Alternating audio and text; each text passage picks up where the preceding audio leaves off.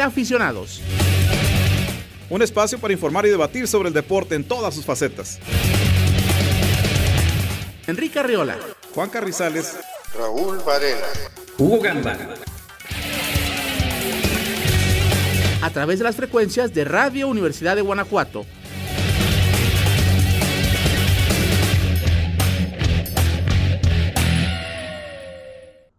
Nos da mucho gusto saludarlos amigos de Radio Universidad de Guanajuato para una nueva emisión de su programa Entre Aficionados, el deporte en todas sus facetas. Al micrófono su amigo y servidor Enrique Arreola. Y hoy es viernes 10 de julio del año 2020. Muchas gracias por acompañarnos. Estaremos platicando de muchos temas el día de hoy. En un rato más estarán por aquí nuestros compañeros Juan Carrizales y Raúl Varela. Tocaremos con ellos muchos temas de fútbol, ya en particular estamos acercándonos cada vez más al inicio de la Liga MX, ya empieza a conocerse el calendario. León, León arranca contra las Chivas de visitante el sábado 25 de julio y en la jornada 2 recibe el lunes por la noche al Monterrey.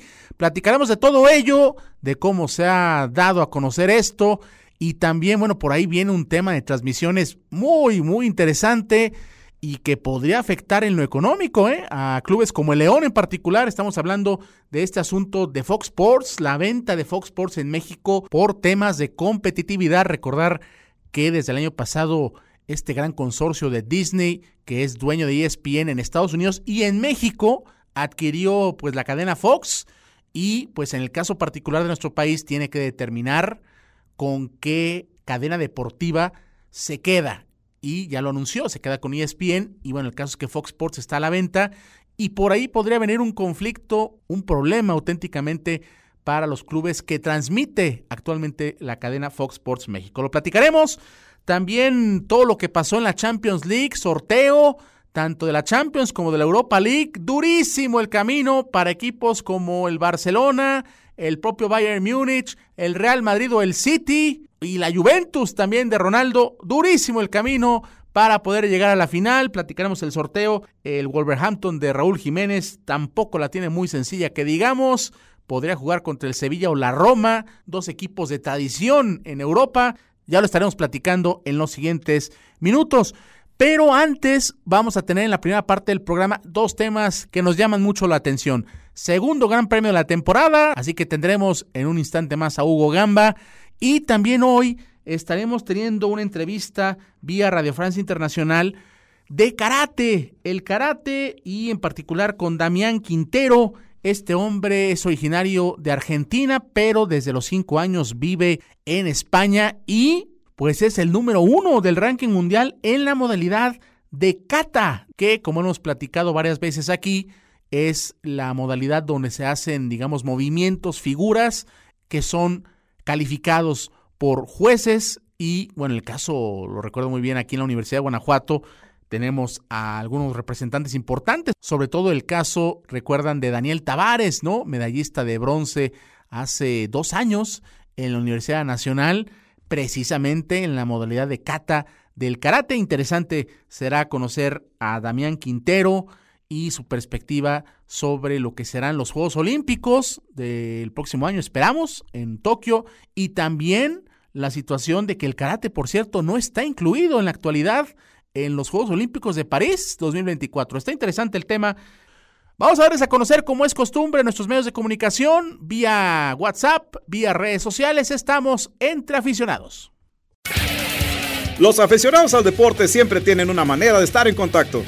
Por ello, Entre Aficionados pone a tu disposición sus medios de comunicación.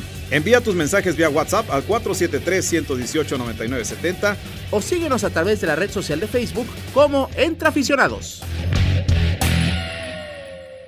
Arrancamos pues con esta entrevista al karateca español Damián Quintero. ¿Quién es Damián Quintero? Indudablemente es el favorito para alzarse con una medalla en los Juegos Olímpicos de Japón.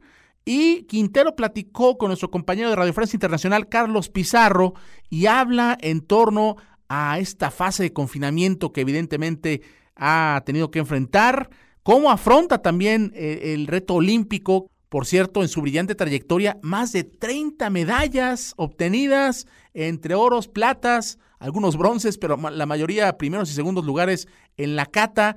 Y bueno, ha sido campeón mundial, campeón europeo, en fin, es una tremenda trayectoria de Damián Quintero, este hombre ya de 36 años de edad, y a quien escuchamos a continuación en esta entrevista.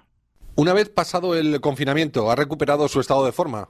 Bueno, pues la verdad es que sí. Eh, después del confinamiento, eh, el viernes pasado ya cumplí como seis semanas de entrenamiento en el centro de alto rendimiento.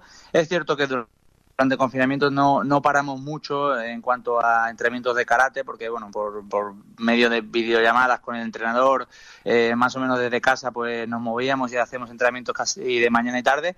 Pero claro, obviamente el físico sí que, que se resintió bastante en ese sentido y las seis semanas que ya llevo entrenando en el centro de rendimiento, bueno, pues hemos recuperado bastante todo este tiempo perdido y sobre todo la musculatura, ¿no? Y, el físico, pues, pues lo hemos incrementado. Y precisamente, ¿cuál ha sido la mayor dificultad durante estos meses para no perder el ritmo de entrenamiento?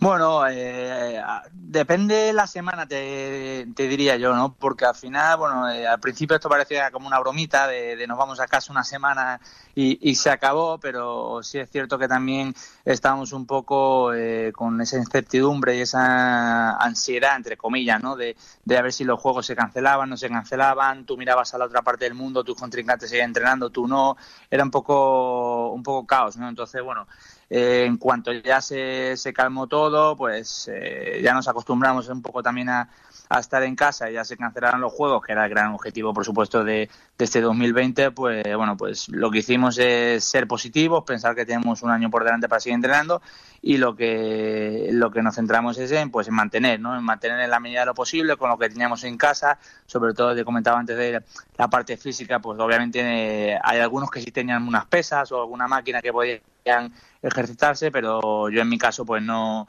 no tenía nada. En, en karate, bueno, en mi modalidad de kata, pues es muy fácil, ¿no? Porque al final, con que tengas una superficie de 15, 20 metros cuadrados, pues más o menos te puedes mover bien, pero claro, la parte difícil era el, el físico y eso es lo que me quemaba un poco por dentro, ¿no? En el sentido de que yo veía que iba perdiendo musculatura, que parecía que sí que te mantenías en forma porque estábamos practicando karate, pero realmente no. El primer entrenamiento que tuve después del confinamiento, pues, pues me di cuenta que no estaba ni, ni al 70%, ¿no? Pero bueno, esto, estas semanas, estas últimas semanas hemos ido incrementando la carga poco a poco, obviamente, porque también te viene el cuerpo un poco resentido de, de estar tanto tiempo confinado y tampoco sin prisa también, ¿no? Porque al final no tenemos nada importante durante el 2020, ningún torneo que digas que sea a nivel mundial o internacional, entonces, bueno, pues poco a poco ahora ir recuperando la forma y, también pues unas vacaciones merecidas que tenemos, ¿no? De desconectar un poquito mentalmente. ¿Sigue disgustado por la postergación de los Juegos Olímpicos de Tokio? Porque hay que recordar que era una de las citas más importantes en su carrera deportiva, teniendo en cuenta que el karate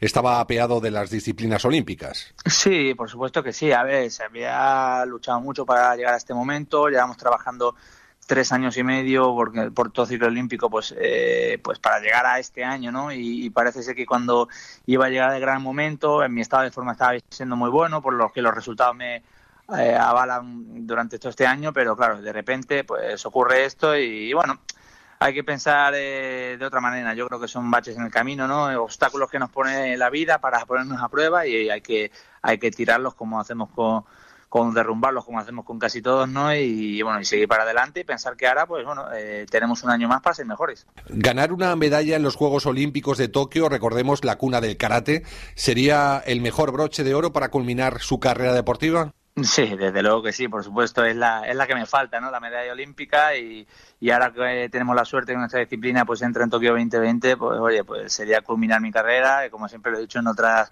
ocasiones, pues sería la joya de la corona de, de mi casa, ¿no? Y, por eso estamos trabajando pues día a día, porque al final el resultado se ve en una tarde, ¿no? Pero sí es verdad que el trabajo son de años y años. ¿Cómo ha digerido que los Juegos Olímpicos de París 2024 no cuenten con el karate de momento para esta cita? Pues eso al final todavía no está digerido porque no tenemos respuesta. Es decir, nosotros creo que todo karateka a nivel mundial eh, pensamos lo mismo. Es decir, no entendemos por qué en este caso París, eh, como comité organizador, ni trata de ponerlo como un deporte adicional, teniendo vacantes con otros deportes que, que presenta el Comité Olímpico Internacional, que es al final el que ratifica eh, los, los deportes que entran como disciplina olímpica y no entendemos por qué. Eh, no, el karate no ha debutado en Tokio, no tienen un informe encima de la mesa en el cual pues digan, oye, pues mira, los ratios televisivos son muy malos o los espectadores, pues, pues los pabellones o los polideportivos no se, no se llenan. Es decir, algo negativo del karate que, que realmente pues, pues se pueda poner encima de la mesa y decir, vale, pues te lo compro, ¿no? Y en este sentido, pues estamos un poco disgustados y, no sabemos, estamos chocados todavía porque no sabemos por qué.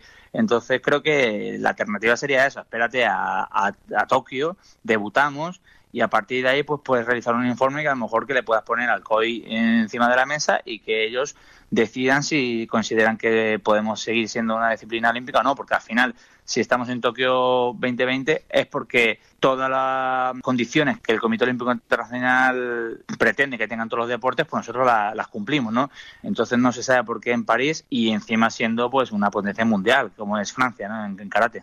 Usted representa España, pero nació en Argentina. ¿Qué me podría contar del karate que se practica en América Latina? ¿Cuál es el nivel actual en comparación con otras regiones del mundo?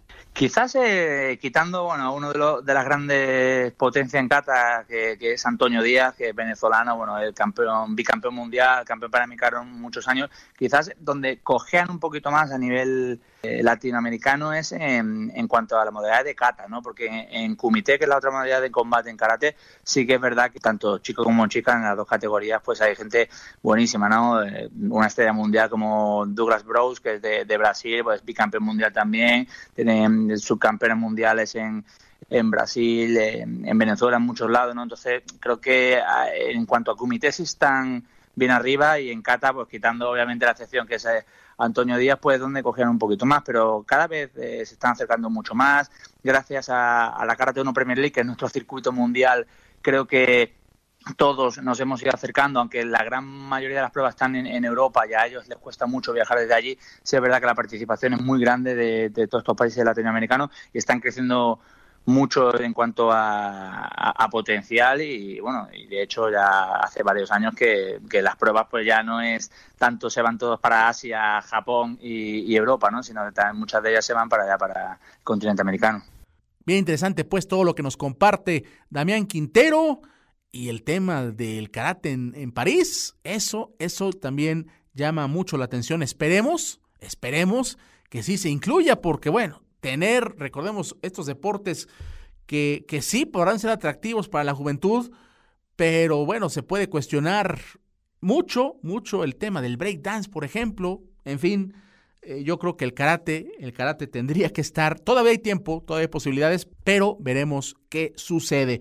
Vámonos ahora a la Fórmula 1, ya está listo Hugo Gamba para traernos lo mejor, lo mejor de lo que será este fin de semana, segundo consecutivo, por cierto, que se corre en el mismo autódromo, pero de nombre diferente. Ahora ya no es el Gran Premio de Austria, ahora se llama el Gran Premio de Estiria y una buena noticia con lo que está pasando con Sergio El Checo Pérez, una excelente jornada de clasificación que lo debe de ubicar para lo que será la carrera en los primeros sitios de arranque. También Hugo nos habla del regreso de Montoya a la Fórmula 1 para el 2021, ahora con Renault.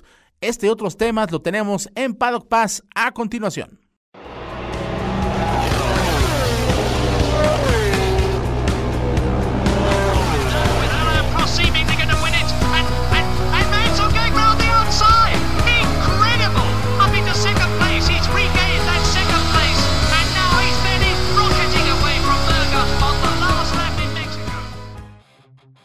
Buenas noches amigos y compañeros de Entre Aficionados. Pues todavía con las emociones del pasado Gran Premio de Austria a flor de piel, llega la segunda fecha de la temporada 2020 de la Fórmula 1 con el Gran Premio de Estiria, que como sabemos se corre nuevamente en la pista del Red Bull Ring. Una situación, compañeros, que como muchas que veremos este año, se da por primera vez en los 70 años de historia de este serial del automovilismo. Y bueno, como ya platicábamos la semana anterior sobre algunas características del circuito austriaco, ahora me gustaría tratar varios temas rápidamente y para ir por orden, para empezar, quiero hacer junto con ustedes un muy breve análisis de la situación actual de algunos de los equipos del serial tras la primera carrera y la comparativa de los mismos con la temporada pasada, es decir, la del 2019. Primero que nada, hablemos de Mercedes, la escudería imbatible alemana. Pero es que resulta que el equipo Teutón no ha mejorado tanto con respecto al 2019. Miren amigos, en este mismo circuito de Austria, en los tiempos cronometrados de clasificación, que siempre resultan ser los más rápidos de todo el fin de semana, fueron en 2019 tres décimas más lentos que los conseguidos el sábado pasado. Es decir, que la mejora real del equipo Mercedes, por tanto, fue de tan solo tres décimas de segundo de un año a otro. Por otra parte, equipos como Williams y Racing Point han mejorado 7 y 9 décimas con respecto al año pasado respectivamente. El brinco de estas escuderías ha sido mucho mayor. Incluso McLaren y Renault han mejorado 5 décimas cada uno, medio segundo, lo que claramente muestra que el serial está cada vez más apretado, cuando menos en este inicio de la loca temporada 2020.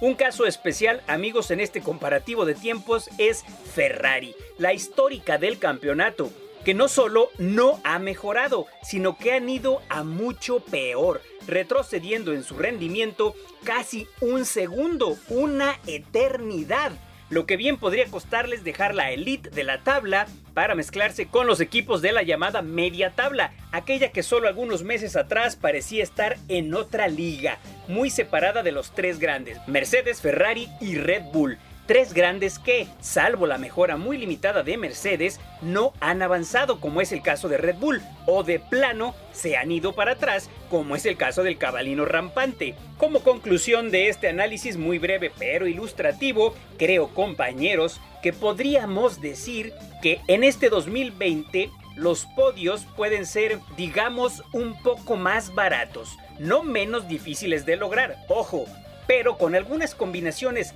no muy complicadas.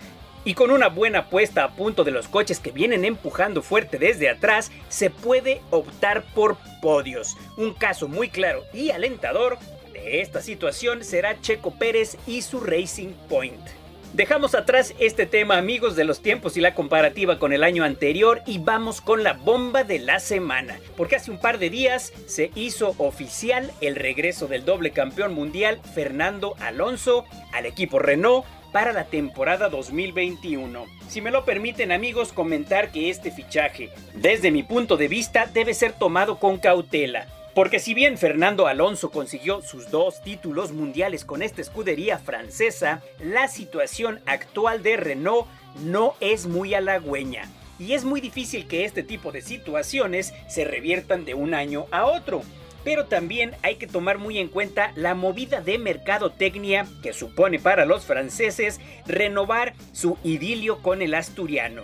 Porque, querámoslo o no, las miradas de medio mundo estarán allá donde vaya Fernando, con la consiguiente venta del merchandising para el equipo y la atención de la prensa mundial.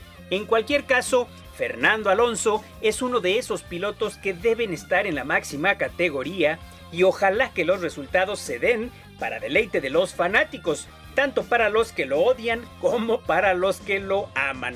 Otro tema que ha estado resonando fuerte estos días, compañeros, es la inminente salida de Fetel de Ferrari a fin de año y la ausencia de asiento para él en el 2021. El alemán, cuatro veces campeón mundial, tocó la puerta en Renault, pero debido al regreso de Alonso, esta se cerró definitivamente. También se acercó a su ex equipo, Red Bull, pero ayer los directivos de la escuadra de la bebida energética señalaron puntualmente que tampoco había espacio para Fetel en sus filas. Así que prácticamente se le acaban las opciones, lo que muy posiblemente orille al otrora chico maravilla a tomar un año sabático, o a esperar algún movimiento repentino en el mercado de pilotos. A mí personalmente me parece lamentable la situación, porque si bien Fetel no pasa por un buen momento, es uno de esos pilotos, al igual que Alonso, que sin duda enriquecen el serial. Ya casi para terminar con mi intervención amigos compañeros, destacar que ya tenemos confirmadas 10 carreras para esta temporada. E incluso en algunos medios europeos se menciona la posibilidad de que el Gran Premio de Rusia, que se celebrará del 25 al 27 de septiembre, se pueda celebrar con público en las tribunas. Ojalá y sea posible ya que mostraría un gran avance en lo más importante y que es que la curva de descenso del contagio por el diantre del coronavirus está en camino. Y ahora sí, ya mero a cabo, aunque ya ven que dicen que el que mucho se despide, pocas ganas tiene de irse, pero es que no me puedo despedir sin mencionar el increíble trabajo de Checo Pérez y su Racing Point en las prácticas libres de hoy viernes. En la tanda número uno, el checo terminó en primer lugar y en la segunda, tercero, con unos tiempazos que asustan a muchos de sus rivales. Desde aquí, enviar toda la buena vibra para Checo y que el domingo pueda conseguir un podio y, por qué no, si algunas circunstancias se dan, la que podría ser su primera victoria. Las tablas de tiempos las encabezó Valtteri Bottas, seguido de Verstappen y el Checo Pérez. Ahora sí, me despido, que pasen un excelente fin de semana y aquí nos escuchamos de nuevo el próximo martes. Hasta pronto compañeros, cuídense mucho y recuerden que en la pista se corre para ganar y en la calle se maneja para vivir. Muchas gracias a mi estimado Hugo Gamba con todos los detalles del previo y noticias del mundo del automovilismo en la Fórmula 1. Vamos a un corte, si les parece, regresamos con mucho más a Entre Aficionados a través de Radio Universidad de Guanajuato. Las mejores opiniones sobre cualquier tema deportivo, solo Entre Aficionados. Regresamos.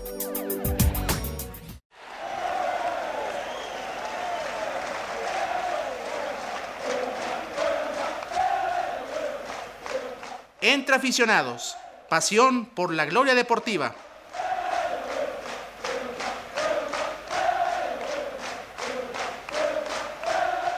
Continuamos.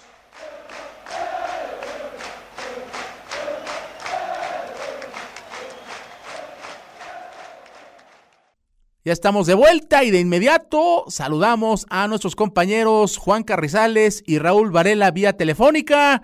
Mi querido Carrizales, ¿cómo estás? Buenas tardes, bienvenido. Hola, ¿qué tal? Muy buenas tardes, saludos a todos nuestros amigos y pues bueno, esperando que tengan un, bonito viernes ya eh, próximos al inicio de, bueno, ya con iniciando el fin de semana y pues bueno, con muchas noticias deportivas. Es correcto, Carrizales, y también te saludo con mucho gusto, mi querido Raúl, ¿cómo estás? Buenas tardes. Buenas tardes, Enrique Juan, pues aquí con el placer de siempre de todos los viernes. De todos los viernes, así es. Bueno, Vamos a, iniciar con fútbol.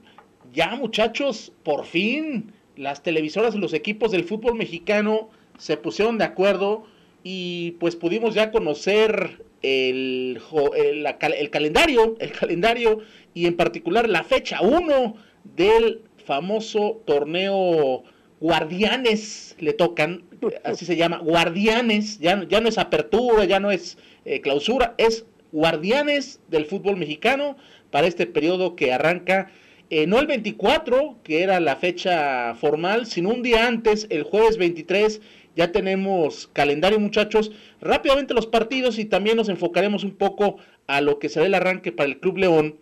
El jueves, el jueves, como también ya decíamos, va a haber partidos en esta nueva modalidad que ha implementado la Liga MX y arranca con un partido que, que bueno, en el papel no luce muy atractivo, el San Luis contra eh, el equipo de Bravos de Juárez. Para el viernes tenemos otros dos. Necaxa Tigres y Mazatlán. Mazatlán debuta ante el Puebla. El sábado Cruz Azul Santos, Chivas León, Tijuana Atlas y para el domingo tenemos dos partidos más, el Pumas Querétaro y el Toluca Monterrey, mientras que el primer lunes por la noche Carrizales estará contento, el Monday Night Football, el Pachuca contra el América. ¿Qué decir de, este, de esta primera jornada? Eh, comentemos el caso del Club León, por cierto, si les parece arrancamos por ahí, eh, Carrizales te escucho primero, con la visita de León a Chivas y luego, por cierto, León abrirá en casa ante el Monterrey, también el lunes por la noche, otro Monday Night, eh, al siguiente lunes del Pachuca América, la jornada 2, León contra Monterrey. ¿Qué hacer de este, de este arranque de torneo, Juanito? Tus primeras impresiones y también hablar sobre León en particular. Bueno, primero que nada, se me hace bastante feo ponerle el nombre de gladiadores o guardianes. No, guardianes, ¿qué pasó? ¿Gladiadores? ¡Qué bárbaro, Carrizales! guardianes, es una película, Guardianes de la Bahía o algo ¡Hombre, qué bárbaro! ¿eh? De la galaxia.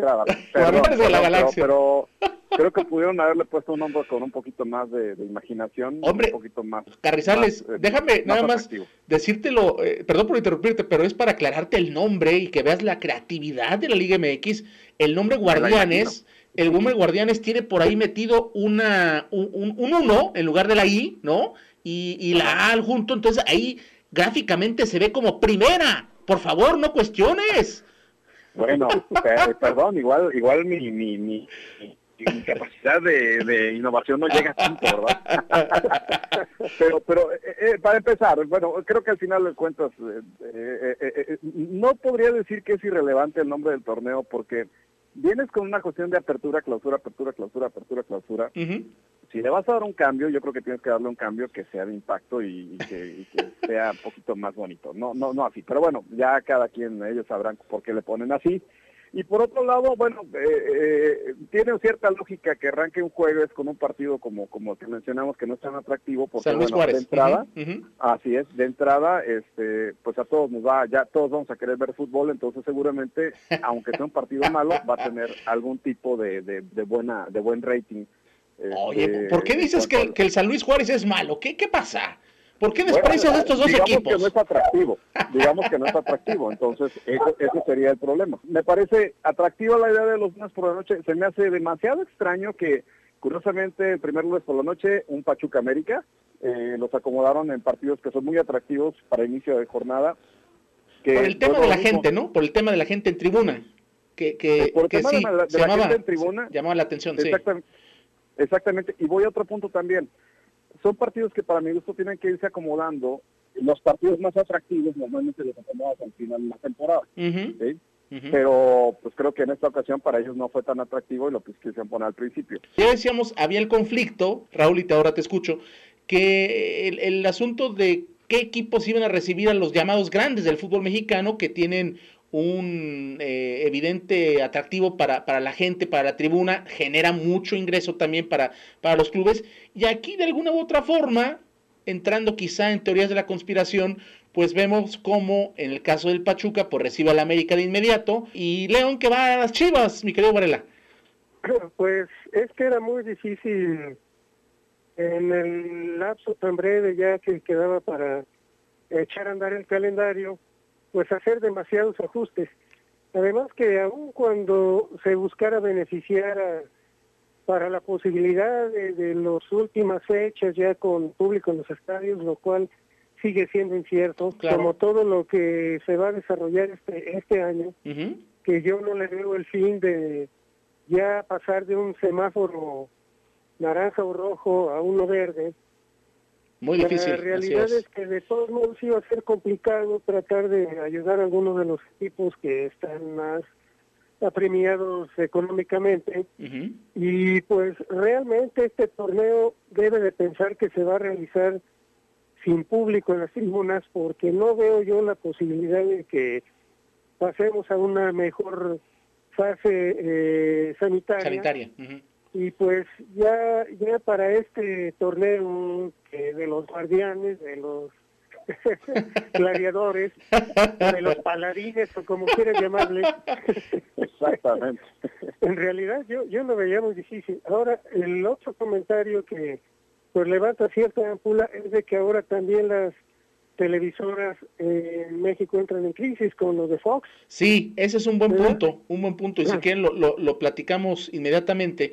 Eh, es- está un, un asunto que no es de ahora, debemos de, señalar, como seguramente nuestros amigos sabrán, desde el año anterior, la cadena Fox de Estados Unidos, pues eh, fue comprada, adquirida por Disney, bueno, este gigante que, que se ha expandido enormemente, y en materia deportiva en particular, pues sabemos que el gigante Disney también es dueño de ESPN, de ESPN.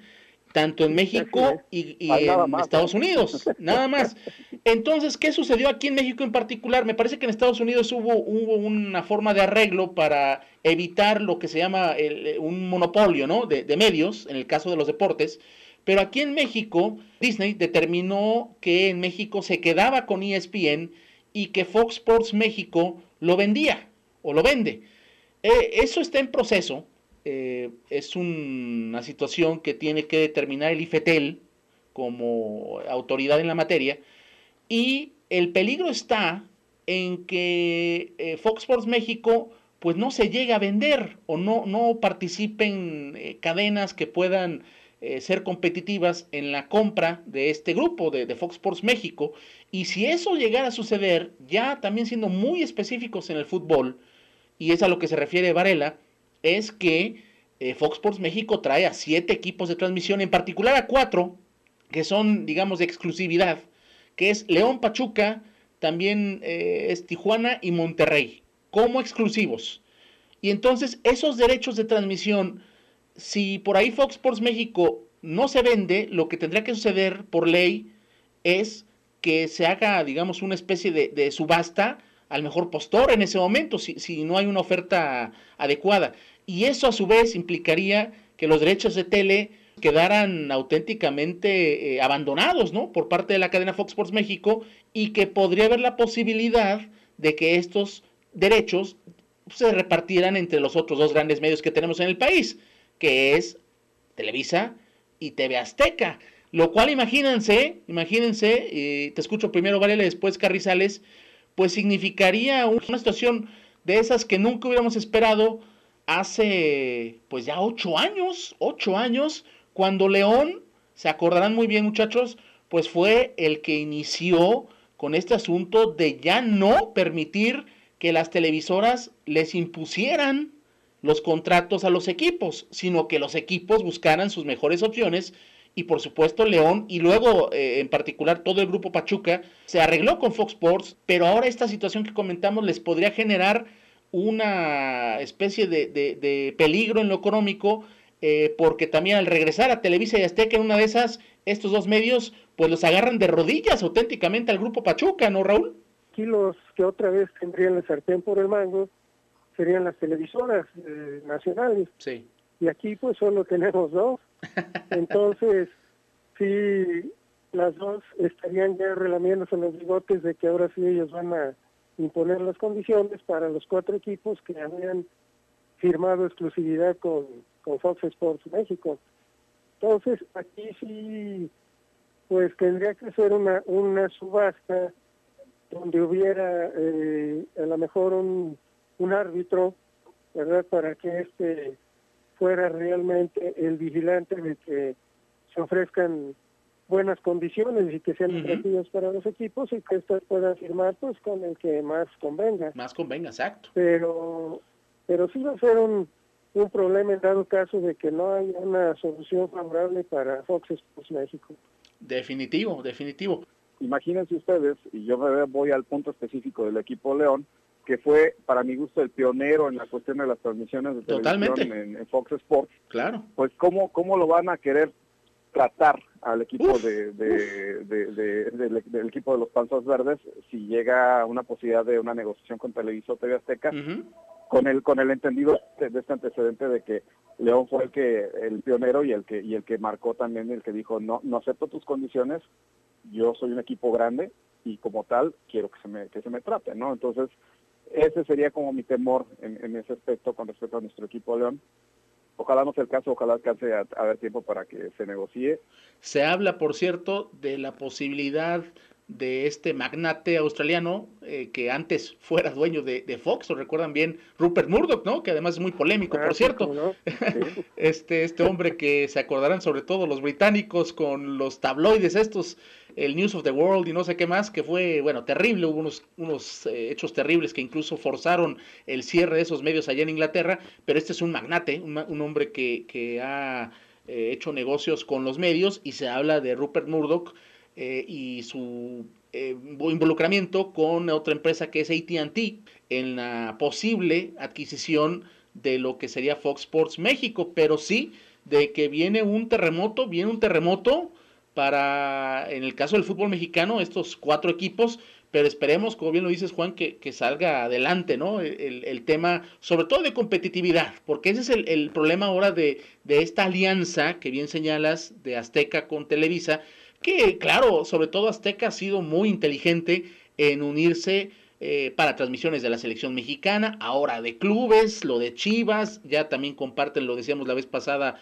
juegos del Necaxa, entre otros, Atlas también y demás, eh, pero está, está bueno, está bueno el tema, ya veremos qué, qué sucede. Y regresando con el Club León, eh, ahora Varela, un arranque pues de esos complicados en el papel, ¿no? Diría yo, Chivas primero y luego la visita del Monterrey que todavía sigue siendo campeón, déjenme decirles, ¿eh? Monterrey sigue siendo el campeón del fútbol mexicano.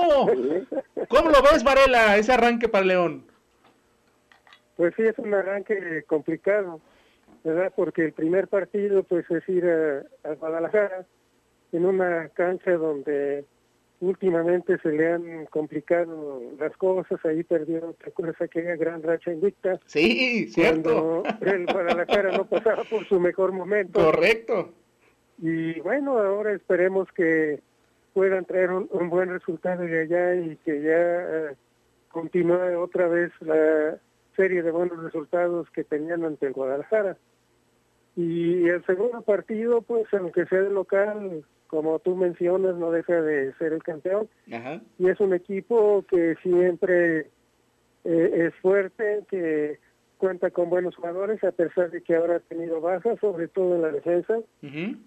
Pero de cualquier manera es un partido difícil y bueno, ojalá y si quieren tener un, un buen inicio de este singular torneo, por lo menos puedan obtener cuatro de sus primeros seis puntos en estos dos partidos. Sería una, buena, una buena cosecha, sí. Logran tener un, buen arranque y se encuentran en buena forma. Exacto, exacto, ese es un, punto eh, que, que, por cierto, ya si les parece la próxima semana empezaremos a hablar más de, cómo se están reforzando los equipos. No hay mucho, mucho gasto, no hay mucha inversión, hay que decirlo de antemano, eh, aunque sí confirmándose sobre todo algunos préstamos. Todo lo que llegue del extranjero prácticamente es préstamo opción a compra y algunos intercambios también que ya, ya hemos quizá platicado, lo de Talavera Pumas, por ejemplo, a mí me llama mucho la atención, eh, y ya platicamos el caso de Renato Ibarra en su momento, en fin, eh, lo, estaremos ahondando más la próxima semana. Oigan, y ya para, para dejar el fútbol mexicano, irnos con temas pues eh, de más altura en estos momentos, en estos momentos, como el sorteo de la Champions League y de la Europa League, que fue hoy en la mañana, pues continúa esta triste y gris Copa por México, muchachos. El Cruz Azul ya clasificó, le ganó por la mínima al Toluca. América y Pumas 0 a 0. Y luego en el otro grupo, pues tampoco cantaron muy bien las rancheras. Las Chivas, las Chivas perdieron 2 a 0 con Tigres. Y luego el Atlas sí le ganó al Mazatlán de, de Palencia, eh, Carrizales pero está medio gris, ¿no? Me parece el, torneo. ¿Qué, ¿Qué cosas? El próximo martes también, por cierto, eh, arranca el torneo aquí en, en la casa de, de, La Fiera para lo que será este cuadrangular eh, donde viene Juárez, donde viene San Luis y donde viene Pachuca. Pero bueno, vámonos por lo primero. ¿Qué nivel hemos visto en esta gris Copa por México, Carrizales? Sí, y esperemos que mejore, ¿eh? porque de verdad que sí, sí nos ha tocado ver, eh, tu servidor ha tenido oportunidad de ver en, algunos lapsos ciertos partidos. Me tocó ver el de el de el del equipo de Mazatlán contra el equipo del Atlas. De verdad, muy pobre el fútbol. Eh, parecía que estamos viendo equipos amateurs, de verdad, y no no es no es por demeritar, pero pero muchas fallas, muchas inconsistencias. el equipo de Mazatlán. Y no es que la tenga contra Palencia, eh, insisto. A mí nunca me ha convencido como entrenador, pero, pero, pero el accionar del equipo era un accionar de verdad muy triste. Eh, Atlas también no cantaba tan mal las rancheras. Y por otro lado, me llama mucho la atención, Toluca parece un equipo completamente desarticulado. Sí. Completamente. Con Chepo, con Chepo en la torre. Muy, muy, mal, la verdad, para, no puedo utilizar otros, otros términos. Pumas igual, de alguna manera este, sigue, sigue teniendo como que esos altibajos que llaman la atención. América es un equipo que, que aunque sabemos que igual no arranca bien y, o igual no, no empieza con su mejor momento, pero América está acostumbrado a, siempre pelear en la parte final y con, con alguien con una personalidad como Piojo Herrera normalmente le alcanza para, para pelear fuerte un, este tipo de torneos. Y, pues bueno, creo que le falta mucho, pero pero sí, como lo mencionábamos, es, es bueno ver ya un arranque de torneo y este y, y, es triste porque al parecer lo que tanto presumen en las transmisiones ahora es esta parte de que ahora pueden poner público en la, en el, lo virtual. la cuestión de, la, de, las gradas, cuando realmente, imagínate que eso sea el mejor atractivo de una transmisión de fútbol. ya lo decía Varela el, el, martes, sí, sí, sí, sí, claro. eso, eso realmente me da tristeza porque entonces se habla de que la calidad del fútbol que estamos viendo es, es verdaderamente pobre. y, y y ojalá mejore. Y por con respecto a León, pues bueno, ojalá veamos un, me parece que vamos a ver un mejor torneo con, con la cuestión de León. ¿eh? eh creo que ahí sí nos vamos a tocar, nos vamos a toparnos con un buen fútbol, o al menos mejor que el que estamos viendo en la Copa GNP. Creo que los equipos van a estar un poquito mejor entrenados, ya más, más, este, más en la cuestión eh, de los ritmos, de los tiempos. Ojalá sea el caso y pues bueno, también ver a León ya jugar también va a ser una buena buena visión. Una buena, una buena noticia. A ver, Varela, ya nada más cerrando este tema, em, además del, del, fútbol gris, también qué decir de las ridiculeces, perdón por la palabra, pero lo que vimos, por ejemplo, en el Atlas Mazatlán, donde tuvo que ingresar eh, una segunda ocasión o por ahí hubo una situación de lesión que, tuvo que usar un cambio extraordinario, o sea, parecía aquello pues una cascarita, ¿no? Lo fue de hecho, ¿no? Eh, y, luego también otros temas como lo del cubrebocas de Miguel Herrera, que bueno, este torneo era para ensayar las medidas y luego Miguel Herrera pues dice, ¿saben qué? No, yo no quiero, no me gusta, pues como, como de esos caprichitos a lo, a lo, a lo Miguel Herrera, pero otra vez eh, tiene que, ubicarse, ¿no? Tiene que ubicarse dónde está, con quién está dirigiendo, el nivel y demás. Eh, o sea, no, no son buenos ejemplos otra vez en lo general de la Liga MX, Raúl. Pues definitivamente no. E inclusive si él no quiere usar el cubrebocas, es su problema.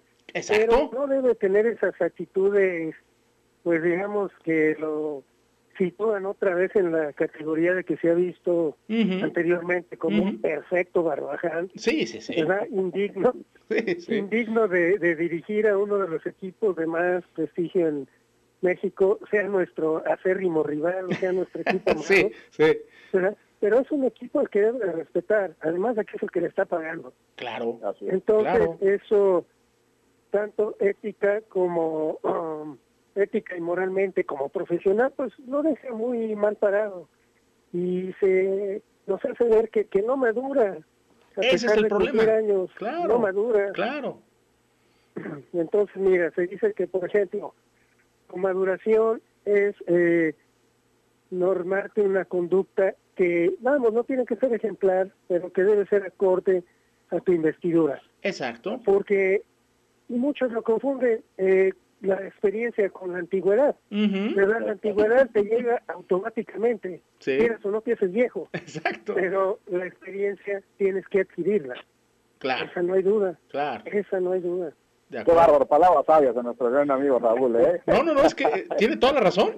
Toda la razón. Y, es que, y, y, y, y, ahora sí que abonando un poco lo que dice Raúl, justamente es eso, es, es, es el respetar el lineamientos que te están poniendo. Claro. Y, aparte yo me voy a un punto que para mí gusto es, fundamental.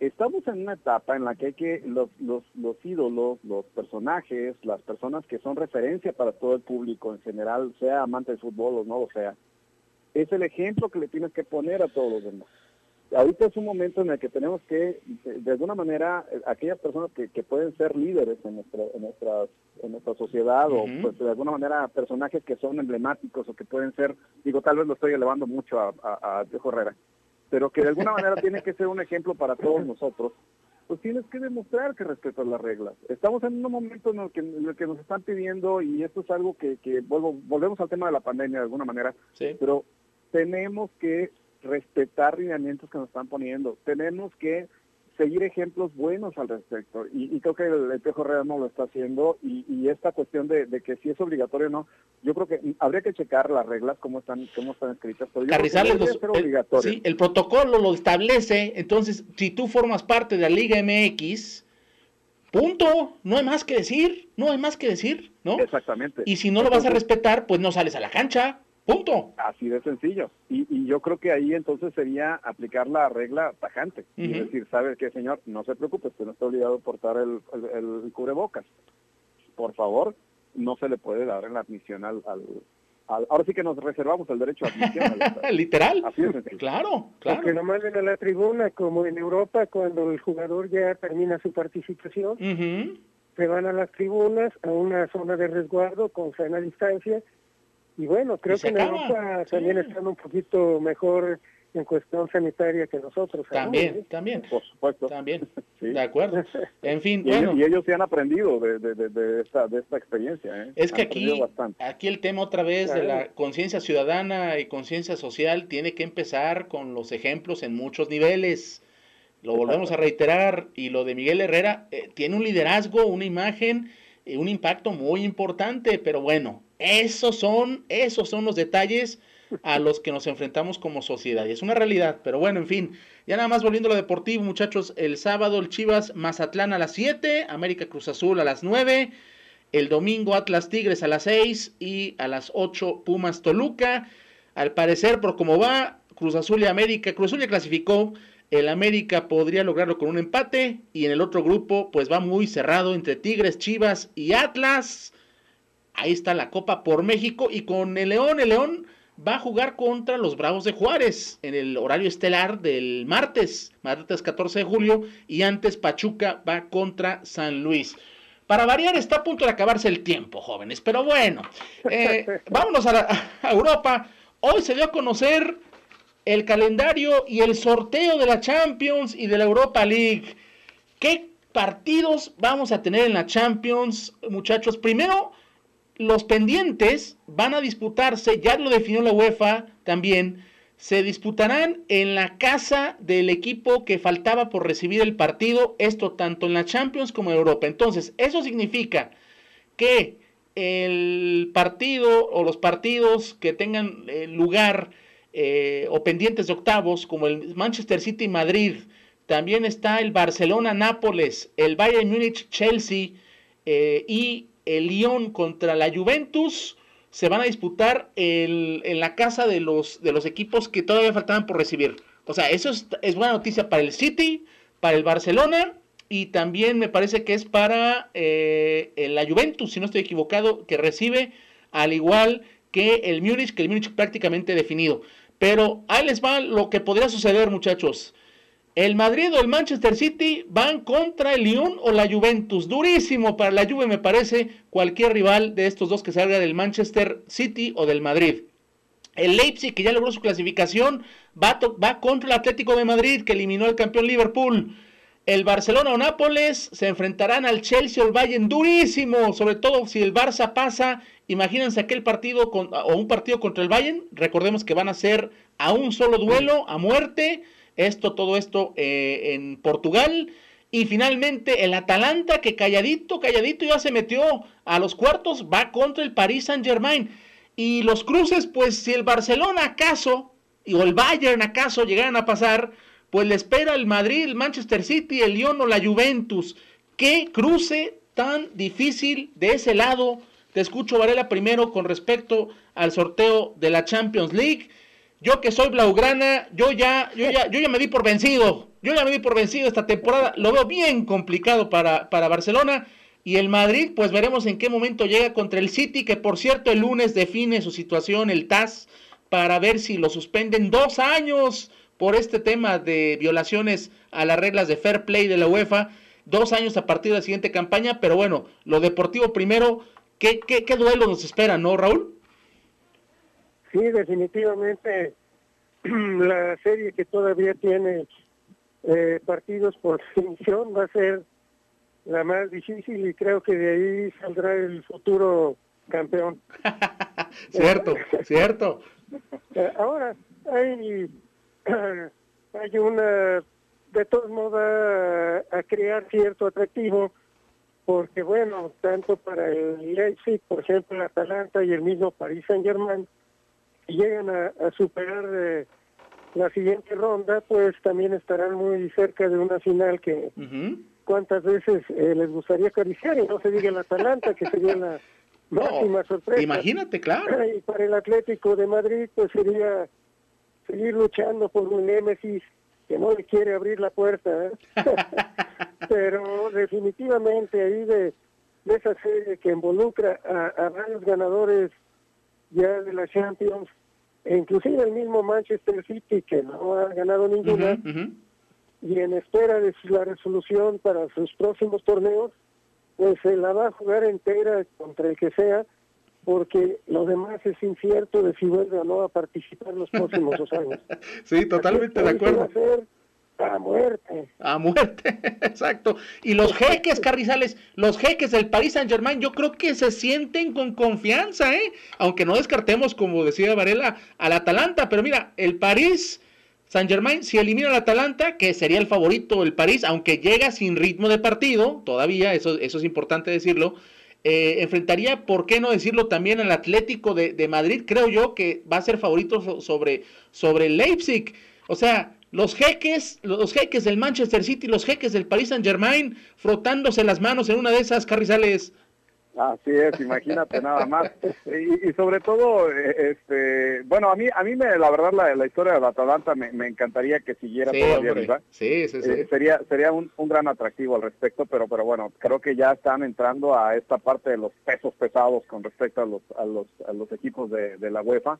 Y, y, pues bueno, ya lo veremos, pero pero creo que vamos a ver muy buenos encuentros y, y probablemente vamos a ver también encuentros de, revanchas, ¿no? el equipo del Atlético de Madrid, recuerden que está con esa espinita clavada, hay varios equipos que traen esa esa esa cuestión de, de necesitar demostrar que pueden dar ese brinco adicional para, para pelear contra los grandes de, de, Europa, y, y, me parece que esta es una gran oportunidad, sobre todo saben por qué, por la cuestión de que es a un enfrentamiento, creo que ahí exacto, eh, esa parte de no, de no dosificar la, la, la cuestión de ahorita voy de visita y, aviento toda la carne al asador en el partido de vuelta, eh, me parece que, que, que le va a dar ese atractivo adicional que, que bueno, ya, ya veremos este, en este formato especial por esta situación, pero creo que, que puede darle ese peligro a los equipos grandes y darle esa posibilidad a los equipos que, que no necesariamente son los favoritos, ¿no? Eh, para mí va a ser vital en la cuestión de los primeros minutos un gol de inicio de un equipo de un equipo que no esté que no sea favorito puede meter en serios problemas al equipo que al grande entre comillas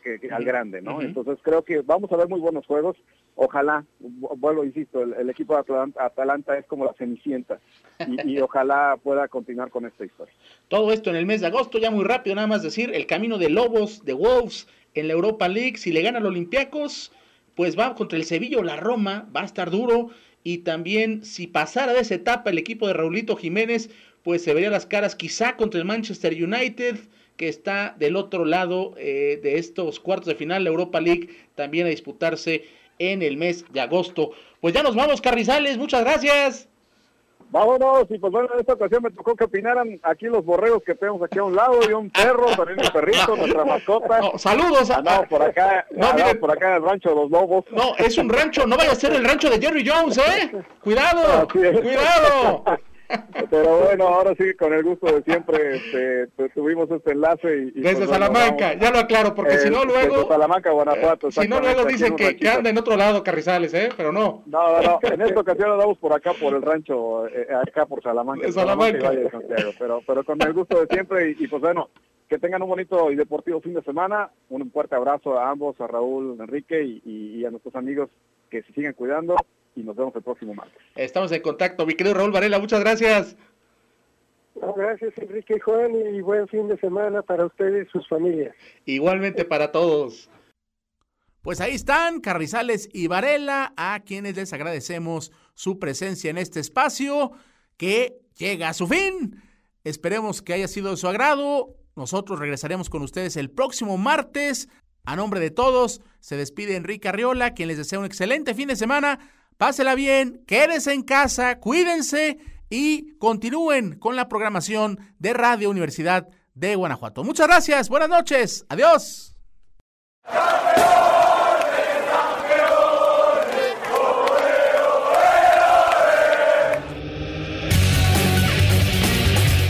Entre aficionados. Un espacio para informar y debatir sobre el deporte en todas sus facetas. Enrique Arriola. Juan Carrizales. Raúl Varela. Hugo Gamba. A través de las frecuencias de Radio Universidad de Guanajuato